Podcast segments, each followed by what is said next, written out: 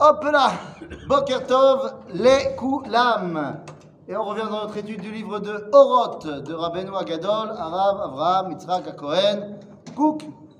Nous sommes dans le livre donc Oroth, dans la partie Eretz Israël, et nous sommes au milieu de la, du, de la, du paragraphe ou de la partie, comme vous voulez. Euh, paragraphe 7. On avait commencé la semaine dernière, mais c'est un long paragraphe, et donc nous sommes au milieu. Le Seder, page 12, pour ceux qui ont le livre blanc de Mossad Arafat. Ok Alors allons-y. Alors de quoi parle cette Piska Sheva qu'on avait commencé? Eh bien, elle parle de la, du dévoilement de, du projet divin à travers mon existence. Et cela, ça s'appelle les otiyot. Ok On avait expliqué que les otiyot, les lettres, sont en fait les éléments qui vont révéler mon identité. Puisque à la base, les lettres sont les, les éléments qui dévoilent la base de la volonté du Créateur. D'accord Je rappelle euh, le début de la Pisca très rapidement. Melea ya neshama otiyot meleot or chaim. La neshama est pleine de euh, lettres qui ont la lumière de vie. Donc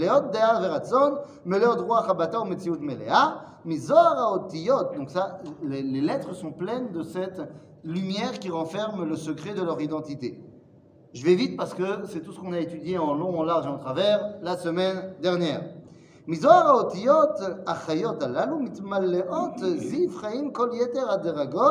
מזוהר האותיות החיות הללו מתמלאות זיו חיים כל יתר הדרגות אשר לבניין החיים, אשר לכל שדרות הרצון, הדעה והמפעל, לרוח ונשמה, לכל ערכיהם.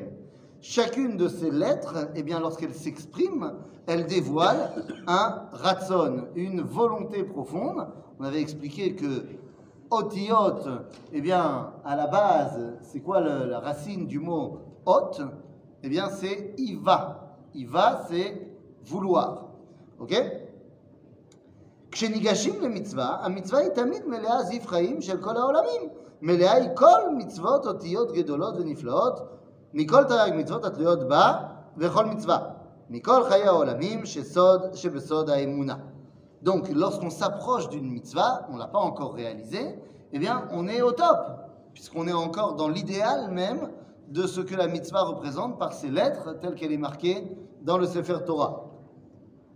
Mais, à un moment donné, il va falloir la transcrire dans la réalité.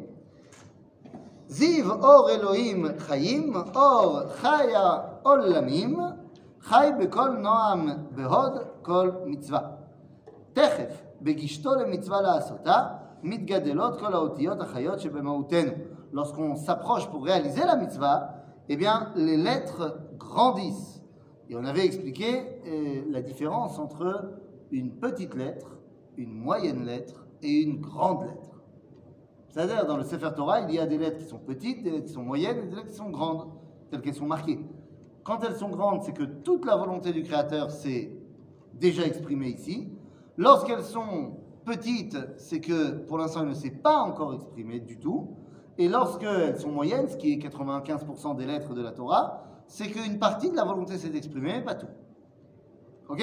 Donc on te dit ici, Midgadelot Taodir. Pardon quelle, partie Là, non, j'ai relu tout simplement le début du paragraphe 7. Là, j'arrive, on est page, là, j'arrive page 12, et en fait, euh, je vais arriver là dans une phrase, là où on s'est arrêté. Ok? Page 12. Yudbet. Donc, mitgadelot kol haotiyot achayot shebenimautenu, אנו מתגדלים ומתגברים, מתעצמים באור חיים והוויה עליונה, מפוארה ועשירה, עושר קודש, קודש, קודש אה, עולמים, ובאור תורה וזיו חוכמה. Ok. Maintenant, je pense qu'on peut euh, revenir à notre histoire. Nohaot, עלינו אותם האותיות של מקורות התורה. Les otiyot, les lettres, donc les volontés, les retsonot, on a expliqué. Ces volontés-là, qui sont mekorot à Torah, et oui, la Torah provient de la volonté du Créateur qui a été d'abord énoncé. Et oui, rappelons-nous ça, euh, c'est quelque chose qui est fondamental. Je vous rappelle que la Torah, écrite, est d'abord et avant tout orale. Il y a une, une erreur qui est assez répandue malheureusement euh, dans le peuple juif, chez les, chez les religieux, qui pensent que la Torah orale est l'explication de la Torah écrite. Il y a des gens comme ça. Eh bien, c'est une erreur. C'est un développement. C'est pas un développement non quand il y plus. a une mitzvah qui est écrite dans la Torah, Oui. pour savoir comment la pratiquer, on va dans la, dans la Torah orale. Ah, tu as tout à fait raison que pour savoir comment faire une mitzvah, on va dans la Torah orale. C'est Nachon. Seulement, l'origine de la mitzvah n'est pas marquée dans la Torah écrite. L'origine de la mitzvah est également orale. Je vais t'expliquer, ça va être très simple. De- de- Depuis euh, Rav Yehuda Anassi. Non, absolument pas. Eh si, c'est lui qui a, qui a Absolument pas. Rabbi Yehuda Anassi a mis par écrit Euh, la loi orale. Mais elle était pas orale bien avant. La Torah orale n'a pas commencé avec Rabbi Yehuda Anassi. Non, il a mis. Il a par écrit. Mais comment ça se passe la, la- la Torah orale précède la Torah écrite. Je vous donne un exemple très simple et que vous connaissez tous très bien. Il y a marqué dans la Torah écrite Vayedaber Hashem el Moshe lemor. Daber el bnei Israël va'amarta alehem va'asu lahem tzitzit. Alors, quand Une fois que Dieu a terminé de dire à Moshe, parce que je vous rappelle que le verset dit Et Dieu a parlé à Moshe pour qu'il dise aux autres Dis aux, enfants d'Israël de faire des tzitzit. Une fois que Dieu a terminé de dire à Moshe la paracha des tzitzit, qu'est-ce que Moshe a fait à votre avis?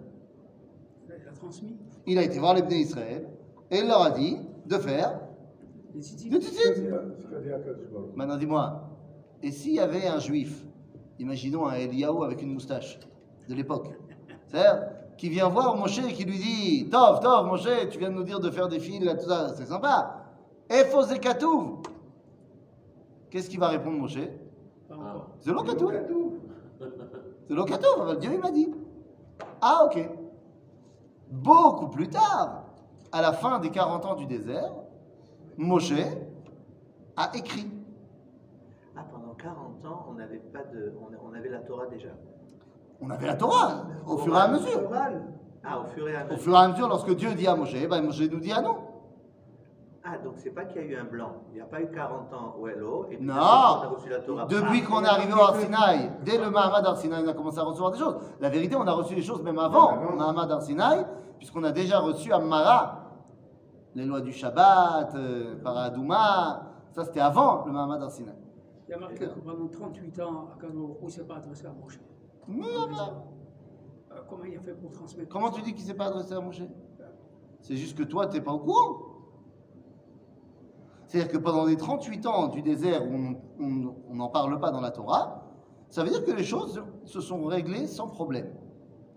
Toi, on te parle des de la problèmes. Torah, là. On parle de la Torah. Eh ben, qu'est-ce que tu crois qu'ils ont fait tous les jours? Si Akadosh Boko, il a, il a, comment, il, il y a eu le Arsinaï, Oui. Et après, bon, ils ont, ils ont, ils ont pris, et ok Ils l'ont étudié pendant le Non. Alors qu'est-ce qu'ils ont fait? Ils ont, Ils étudié la Torah, mais qui était orale.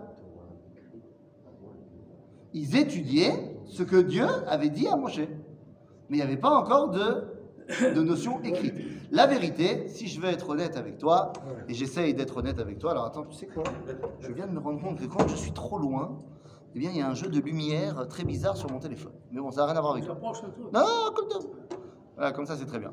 Comme ça, je suis très près. On peut même voir les imperfections de ma peau. Oh là là. Bekitsour, euh, il y a une marloquette. Il faut que je sois honnête avec vous. Il y a une marloquette dans le Talmud, dans le traité de Megillah, de savoir est-ce que la Torah écrite, elle a été donnée khatouma, c'est-à-dire à la fin de la 40e année, d'une traite, euh, Dieu il a fait la dictée de Bernard Pivot à Moshe, et il lui a dit Yalla Bereshit jusqu'à Vénékol Israël. Et il a écrit. Ou alors, est-ce que la Torah a été donnée Megillot, Megillot C'est-à-dire, à chaque fois qu'il y avait un événement, Dieu disait à la fin de la journée à Moshe, viens, on s'assoit, on écrit. Ok? La halakha, on ne possède que c'est comme la première avis, à savoir Khatouma, à la fin de la 40e année. Donc, si vous voulez, pendant tout le temps du désert, on avait la Torah, mais elle était orale. Ouais, ok. Ok Elle n'était pas encore par écrite. Donc, ça veut dire que la Torah, elle est d'abord orale. Agave, même si tu vas dans l'autre sens et que tu dis qu'elle est Mekilot, Mekilot, elle est quand même d'abord par oral dans chaque histoire avant d'être mise par écrit. C'est-à-dire qu'on avait besoin de ces 40 ans pour faire la Torah. Donc ça veut dire d'abord qu'on avait besoin de ces 40 ans pour faire la Torah, c'est nachon, mais ça veut surtout dire que tu ne peux pas dire de la Torah orale quelle est l'explication de l'écrit puisqu'elle vient avant. Ok? Et donc en fait, la Torah... Après les explications qu'on a eues jusqu'à maintenant, c'est que pendant qu'Akadosh parlait, quand Moshe est monté à Arba Oui. il a parlé à Moshe, il a, il a, comment, il a, il a transmis tout ce qu'il devait transmettre. Oui. Et donc, donc Moshe, comment, il, a écrit à ce moment Bah oui, mais non. Non, Bah non. Il a tout de tête. Voilà. Et, attends, et Dieu ne lui a pas tout dit à ce moment-là. Dieu lui a pas tout dit à ce moment-là. Il lui a dit certaines choses à ce moment-là. Il a continué à lui parler après. D'accord? Pourquoi c'est pas rapporté? Parce qu'il y avait silence radio 38 ans. Qui t'a dit qu'il y avait silence radio? Qui a dit? qu'il y avait silence radio pendant 38 ans? Qui t'a dit? Il n'y avait pas de silence n'a radio ah, ben, je sais pas, on t'a pas, on t'a pas marqué ce qui s'est passé pendant 38 ans. Oui, eh ben, c'est ça. Mais c'est pas pour ça qu'il s'est rien passé. Non, j'ai pas dit que mais, mais pourquoi on n'en parle pas? Ah, bah parce que ça il semblerait que ça s'est bien passé. Ah, tu, tu vois, t'as as plus de problèmes à croire que ça s'est bien passé entre les juifs que de croire que Kadosh Baruch nous a parlé. Non, non. T'es un bon juif, toi. C'est un vrai juif. T'as vu J'ai j'ai un souci. Si déjà la Torah orale, c'est une Torah qui est écrite.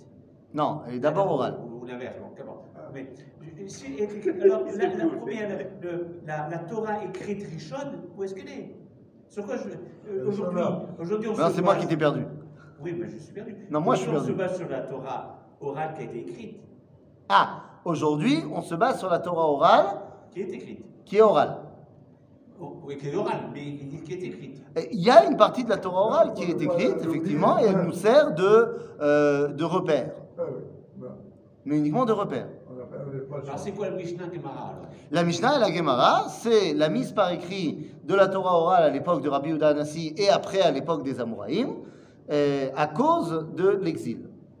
C'est-à-dire, comme l'exil se fait trop pressant à l'époque de Rabbi Yehuda Anassi, eh bien, il décide de mettre par écrit l'enseignement oral. C'est un interdit de la Torah. Alors c'est un interdit de la Torah. C'est un interdit de la Torah. C'est-à-dire qu'on n'a pas le droit de mettre par écrit ce qui est par oral, et on n'a pas le droit de dire par oral ce qui est écrit. Par exemple, quand vous avez un, un bar mitzvah qui lit dans la Torah, ok? En général, ça arrive avec les bar mitzvah et pas avec les, les corés qui sont habitués. Mais un, un bar mitzvah qui va lire dans la Torah, hein, il est un peu stressé, c'est sa première fois, et en général, la paracha, il la lit pas, il la récite.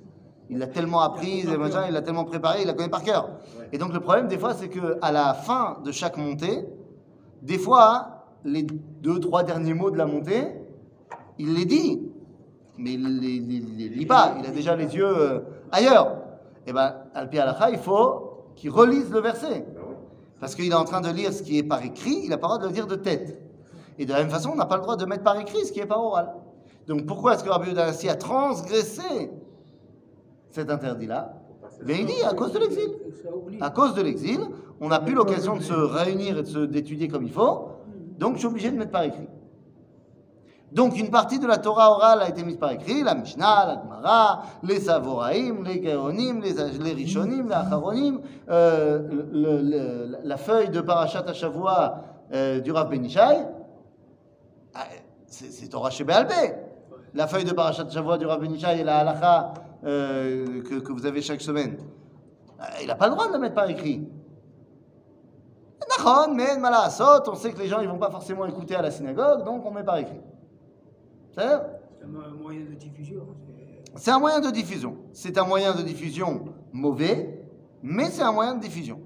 C'est pourquoi mauvais? Parce que c'est mieux comment? C'est mieux d'être face au rave et d'entendre le rave expliquer. D'accord? donc, Avant lui, on fait. Pardon? D'au- D'autres avant lui l'ont fait. Ben, évidemment, euh, ça a commencé avec Rabbi Yehuda Hanassi, donc euh, ça, va, le Rav Benisha, il a de qui tenir. Mais ce que je veux dire, c'est que il est évident que la transmission de la Torah, elle se fait oralement, face à face. Comme ça, si le Rav dit quelque chose et que tu comprends pas, qu'est-ce que tu fais Ben voilà, tu poses la question. Alors que quand tu as le bouquin du Rav et que le Rav il est pas là, Le roi des questions. eh ben, tu as des questions et tu sais pas y répondre. Donc, la Torah orale précède la Torah écrite. La Torah écrite, lorsqu'elle a été mise par écrit, elle a un autre but. Le rôle de la Torah orale, c'est de savoir qu'est-ce qu'il faut faire. Le rôle de la Torah écrite est différent complètement.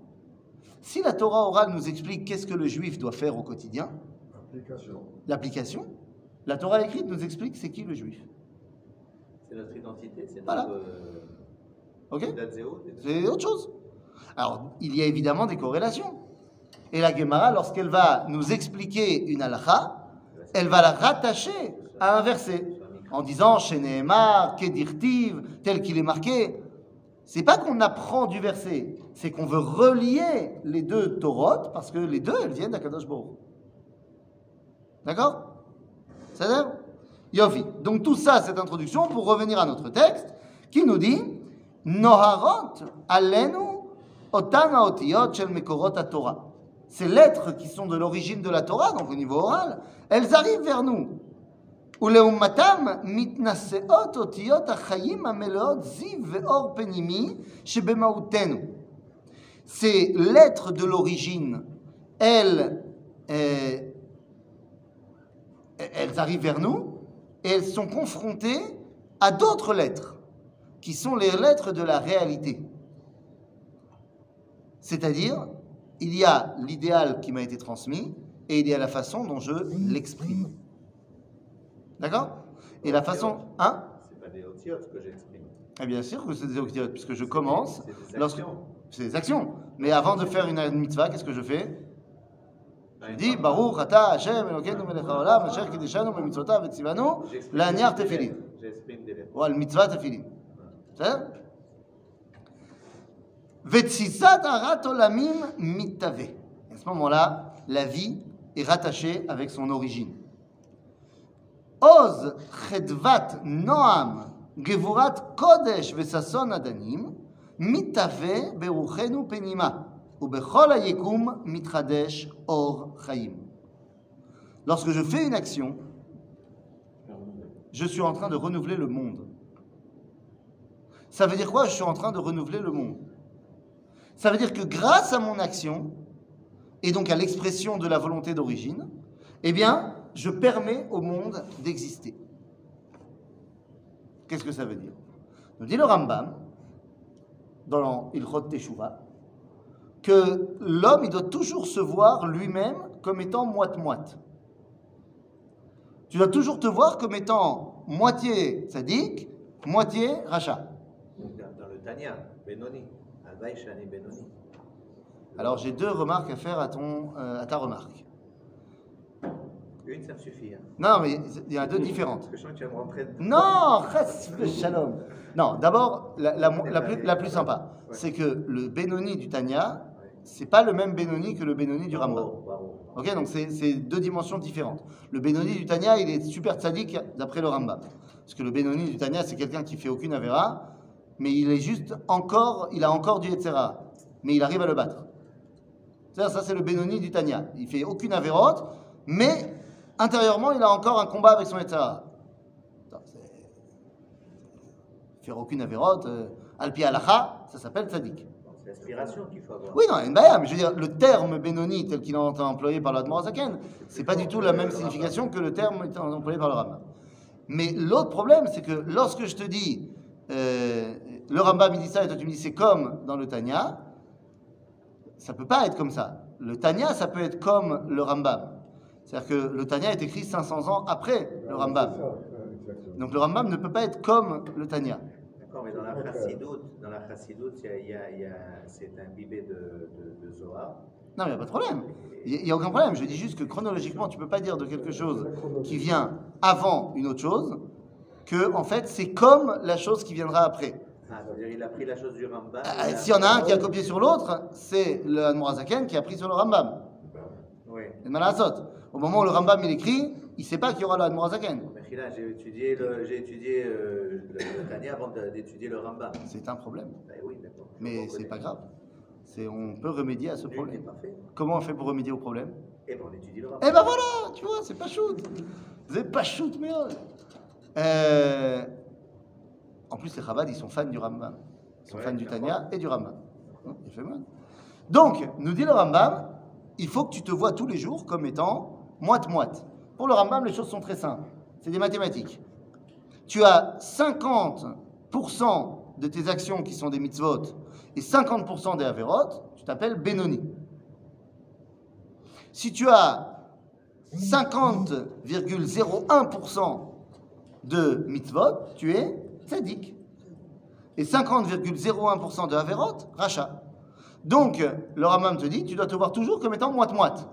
Pourquoi? Pour que chacune de tes nouvelles actions, tu te dis, ça, ça peut faire pencher la balance dans le bien ou dans le mal. Euh, Mais d'un côté, je vais plus me sentir. Pourquoi?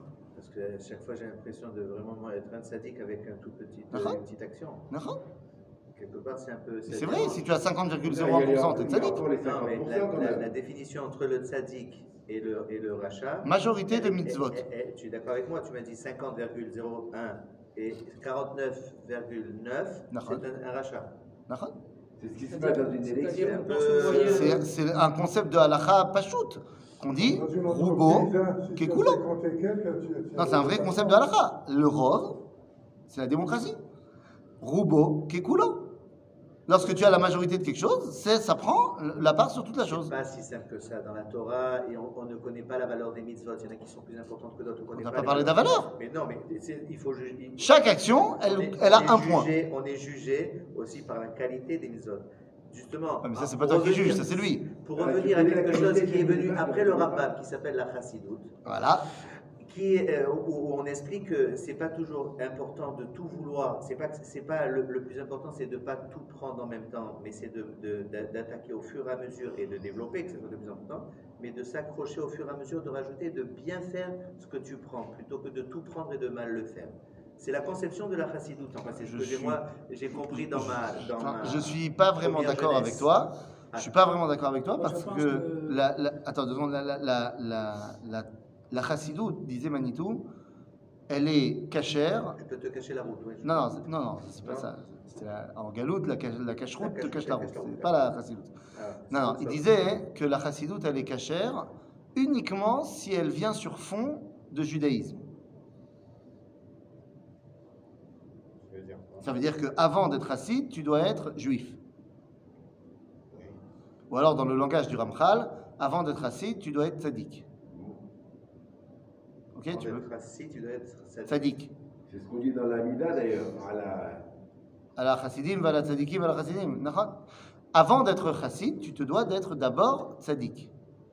Je vais essayer de te donner un, un exemple qui est tiré directement de l'enseignement de euh, la Kabbalah en lisant la Gemara. Est-ce que tu as déjà fait une cabane avec des branchages euh, comme toi pendant l'automne, dans le mois de Tishrei C'est déjà arrivé de faire des cabanes comme ça Ouais, c'est une ambiance comme ça, les juifs, des fois ils savent pas quoi faire. Et euh, dis-moi, d'après la halakha, ta cabane, elle doit avoir combien de murs? Trois. Elle doit avoir Deux et un début de et un troisième. début de. Ok? Quatre, non? Quatre, c'est bien. Non. C'est, c'est... Mais t'es pas obligé. Non. Donc ça veut dire que la halakha, c'est que ta souka, qui est donc ton identité, tu rentres dans toi-même, c'est Tzila Demne Nuta, eh bien la souka, elle doit avoir minimum deux plus un petit, un petit quelque chose. Le quatrième, le reste du troisième, on ne te l'oblige pas. Et le quatrième, Bichlal, on ne te l'oblige pas. Ok? C'est quoi ces quatre murs? Ces quatre murs qui forment l'identité de l'homme. En fait, c'est trois. En fait, c'est deux. Non, il y en a quatre. Il y en Non, a- tu viens de dire deux Non, il y en a quatre, mais on t'oblige à deux et tchoupchik. Mais on sait qu'il y en a quatre. On sait qu'il y en a quatre. Mais toi, on t'oblige à en faire deux plus un petit quelque chose. Ça fait référence à quoi? Eh bien, ça fait référence à ce que tu dis dans la tfila euh, tous les matins, Shabbat, machin. Tu te dis qu'il y a une évolution de quatre étapes dans l'homme. il y a l'homme tel qu'il est. Le, le Ramchal, tout, ce- tout son Messilat Tisharim, il est basé là-dessus. Il dit qu'il y a la notion du Yachar, ensuite du Tzadik, ensuite du Chassid, et ensuite du Kadosh. C'est quatre dimensions. C'est ce que tu dis dans la Tfila. Tu dis euh, Chen Esharim, Tit Roma, Tit Tzadikim, Tit Barar, Vulishon Chassidim, Tit Halal, Ukev Kedoshim, Tit Kadash. C'est-à-dire, donc il y a quatre dimensions. Ah. Maintenant, dans ces quatre dimensions, il y a le Yachar, Tzadik, Chassid, Ve Kadosh. Yachar, Zemi, c'est celui qui veut faire le bien, mais qui ne le fait pas encore. Tzadik, c'est celui qui fait le bien et qui ne fait pas le mal. Chassid, celui qui fait plus que ce qu'on lui a demandé de faire dans le bien. Et le Kadosh, c'est celui qui arrive à élever toute la réalité vers un Kadosh Baruch. La Torah te dit, ta souka, elle doit avoir au minimum obligé à fond Yachar et Tzadik. Le troisième mur, le chassid, on t'oblige un petit peu. Mais on t'oblige pas à être chassid à fond. Et Kadosh, Bichlal, on ne t'oblige pas. Parce qu'il faut être au niveau pour ça. Mais la Torah, elle t'oblige à être à 100% Yachar et à 100% Tzadik. On est kadosh. C'est parle je parle à toi au niveau individuel. Ok Donc, à toi, au niveau individuel, on t'oblige à être Yachar à fond, Vetzadik à fond. Chassid un petit peu. Qu'est-ce que ça veut dire maintenant par rapport à ce que tu dis? Non, on n'a pas le droit de se concentrer à fond sur un sujet, une mitzvah, euh, et qu'on le développe au niveau de la chassidoute et qu'on y est à fond dedans, au détriment d'autres Ah mitzvot. non, bien sûr que non. Que- tu as dit qu'on n'est pas obligé de faire tout Non. et qu'on peut se concentrer sur un truc. Non. Ou alors tu m'as. Alors, je me suis- j'ai mal compris. Depuis que je suis en Israël, depuis 28 ans, je vois que j'ai des fois de mal à, à- à m'exprimer. en Fais en hébreu, fais en hébreu. Eh ben, non, et, et- je dis comme ça qu'on on, on doit prendre, on doit au fur et à mesure pra- pra- pra- pratiquer la Torah, au fur et à mesure qu'on l'apprend, on la pratiquer, mais qu'on doit prendre à, à plaisir, c'est la, démarche de la chassidoute. C'est très bien de- de- Au, au- au fur et à mesure, les mitzvot, de les décortiquer, de les comprendre mieux. Oui, mais tu peux pas attendre d'avoir tout pas compris. au détriment des Bien fait. Donc d'abord on fait tout. De grandir. Et, et ce qu'on essaye d'approfondir, on approfondit avec plaisir. Mais c'est pas tant que j'ai pas approfondi, je fais pas. Oui, non, mais l'idée, c'était Ouais. pas de devenir blanc-noir comme euh, on a tout reçu la Torah d'un seul coup. On a tout... Ok. C'est d'évoluer au fur et à mesure. Ce truc de chassidoute, c'est justement de se chercher. Oui, mais d'abord, il faut évoluer. Au fur et à mesure dans les domaines, dans les De toute façon, on apprend les athlètes, mais il faut d'abord apprendre à être sadique avant d'apprendre à être d'accord. Oui, mon ami.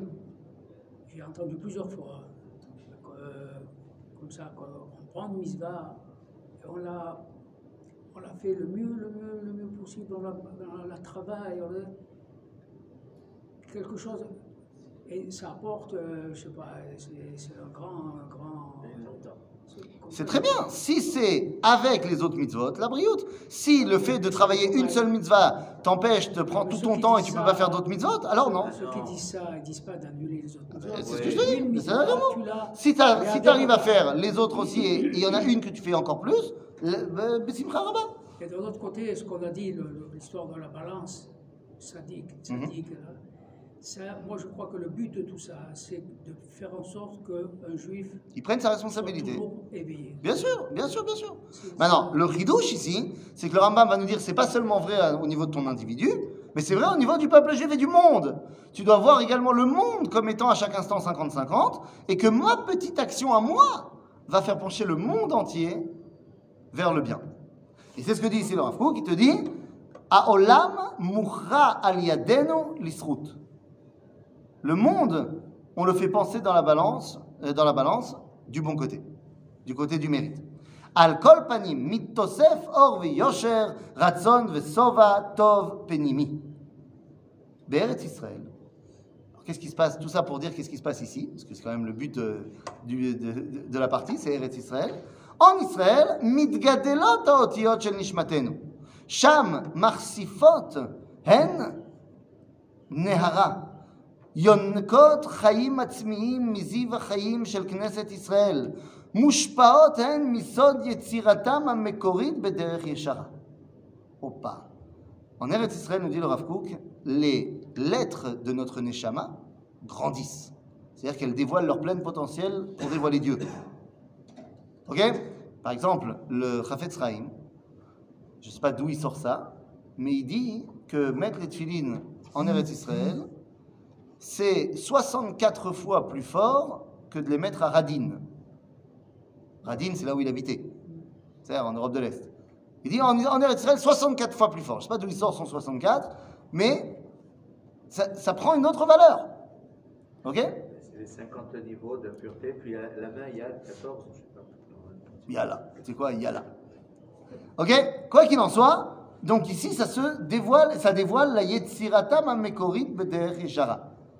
En fait, ici, lorsque tu fais une mitzvah, la neshama, la façon dont tu l'exprimes, elle devient tout d'un coup rattachée à ce pourquoi elle a été créée.